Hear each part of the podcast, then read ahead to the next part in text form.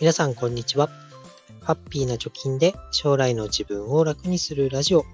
ハピチョキ、今日もやっていこうと思います。このラジオでは、2人の子供の教育費や時代の変化に対応するお金として、10年かけて貯金ゼロからブログと投資で1000万円を貯めるということを目標に発信をしております。現在地としては残り8年と6ヶ月で430万円を貯めるということになっております。えー、今日は1週間ぶりの放送になります。謎の体調不良でですね、1週間ダウンしておりました。皆さん季節の変わり目、えー、十分お気をつけください。えー、その中で今日は経験にも福利が効くよねというところで、お金は使って意味が出るというようなことを、まあ、雑談ベースで話していきたいと思います。まあ、結論としては、まあ、お金を貯め込んでいるだけでは、お金の魅力っていうのは引き出せないよねと。で、お金を、まあ、貯めることはもちろん大事ですけど、えー、それと同じぐらいしっかりと使って自分の経験値を上げることこそ、まあ、真のね、お金の価値が発揮される場面になるのかなということについて話していきたいなと思います。まあ、なんでこういう話をしようかなと思ったかというとですね、え仕事で、えー、普段行かないような場所でお昼をとりました。で、まあ一食4500円ぐらいするコース料理を、まあ、食べなきゃいけなくて食べたんですけど、その時に、まあ、仕事都合だったんでね、一人で行きました。すると、隣のテーブルに、まあ、おばさまたち4名、4人がね、えー、いらっしゃいまして、そこでの会話を、まあ、どことなく聞いてました。で、おばさまたちはだいたい60歳から70歳ぐらいかなというのは会話の中から推測できました。で、4人おばさまたちいたんですけど、その4人の中でね、えー、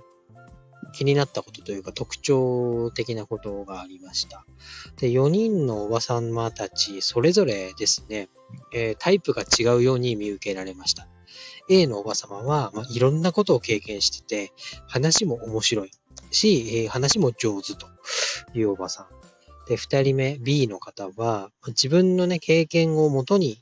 相づちが打てる。自分から積極的には話さないけど、何か振られた時に経験をもとに会話をしたりとか、相づちを打てる。で C のおばさまは、世の中のことだったり、テレビのね、放送の内容の話になると反応ができる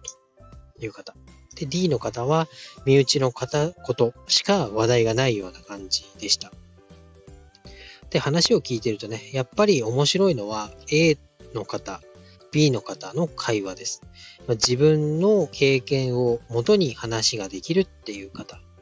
で、この人たちを見ていると、やっぱり何事にもね、経験するにはお金っていうのがついて回ると思いますけれども、そのお金を使って自分が何かをやったことを話す。それが、まあ、過去の話であっても、最近やった出来事であっても、会話を膨らませるとかね、場を和ませるとか、その人自身の魅力を高める意味でも、経験っていうのはとても重要なパーツになっているなと思いました。で、A の人はね、特にこう、いろんな経験をして、で、世界の、まあ、イタリアでも友達がいるみたいなことを言ってましたけど、まあ、今からね、何をしたいとか、どうしておけばよかったなっていう話の中で、まあ、世界一周をね、しとけばもっと自分の、なんだろう、人間的な厚みが出たよね、みたいな話をしてました。で、B の人は、もうお金がかかるイベントは全て終わったと。子育ても終わったし、えー、家のローンも払い終わったと。で、あとは自分のことだけ考えてればお金の心配っていうのはないから、あまあ楽しんでいきたいよね、みたいな、いろんなことをやっていきたいよね、みたいな話をしてました。で、C と D の人は、まだお金が必要な先があるのかもしれませんけど、まあ、その、自分のことだけ考えておけばいいとか、世界一周みたいな話をしたときに、まだね、自分はそういう生活は難しいわ、みたいな反応をしてました。で、それぞれに状況はあると思います。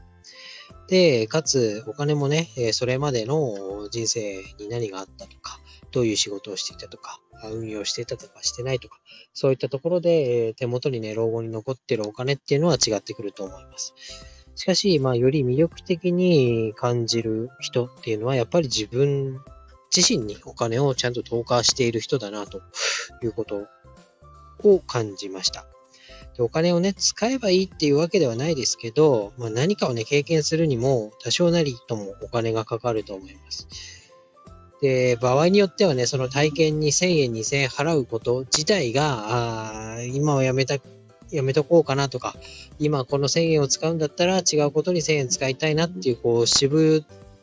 りたくなるような状況ってのもあると思いますけど、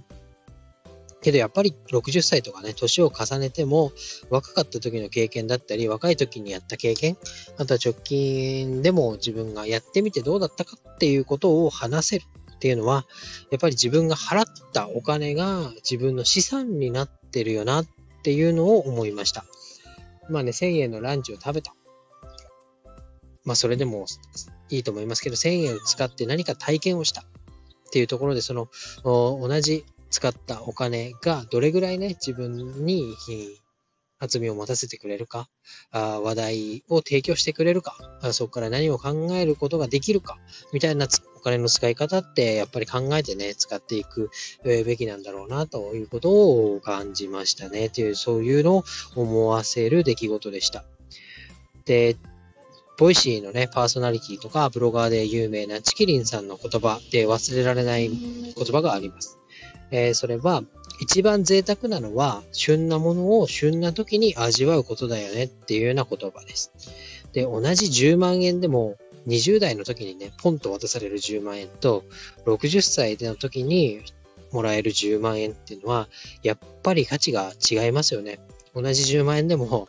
20代で10万円もらったら、やりたいこととかね、体力的にできることっていうのはかなり幅が広いと思いますし、60歳で10万円だったらなんかこう保守的にね、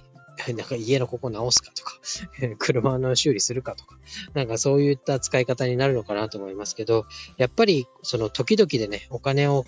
しっかりと使って経験をするとか体験することって、え、大事だよねというか、その時にできることってあるよねっていうのが、え、今回ね、その体調が悪かった中でも、その、なんだろう、自分が普段行かないところに行って、え、隣の人の会話を聞いてみて、じゃあ自分が20年後、30年後にどうなっているかというのを重ね合わせたときに、やっぱりお金は守って、えー、貯めるだけではなくて、しっかりね、バランスを取る、バランスを取ることが大事ですけど、使うというところも考えていかないと、何もなかった人生みたいにね、子供の学費を貯めて、で、子供は希望の大学に行って、えそれでよかったね、みたいなことにしかならないような人生ってやっぱり悲しいなと思いますので、お金を貯めつつも、やっぱり自分も子供もいろんな経験をして、で、あの時はこうだったよねとか、こういうことをやったらこういう風に人生変わったよねみたいな、あお金を使った経験っていうのも重視していこうな、いこうかなというところで改めて感じましたので、今日は雑談的にお話をしました。えー、皆さんもね、お金、えー、貯めるフェーズ、使うフェーズあると思いますけど、やっぱりそのいろんなフェーズの中でも、使い方っていうのもぜひ、着目してね、同じ1000円でも語れることこっちが多いよな、みたいなね、えー、そういったお金の使い方も、一個のね、え尺度として持ってみるっていうのはいいんじゃないかなと思いましたので、今日お話ししました。以上になります。バイバイ。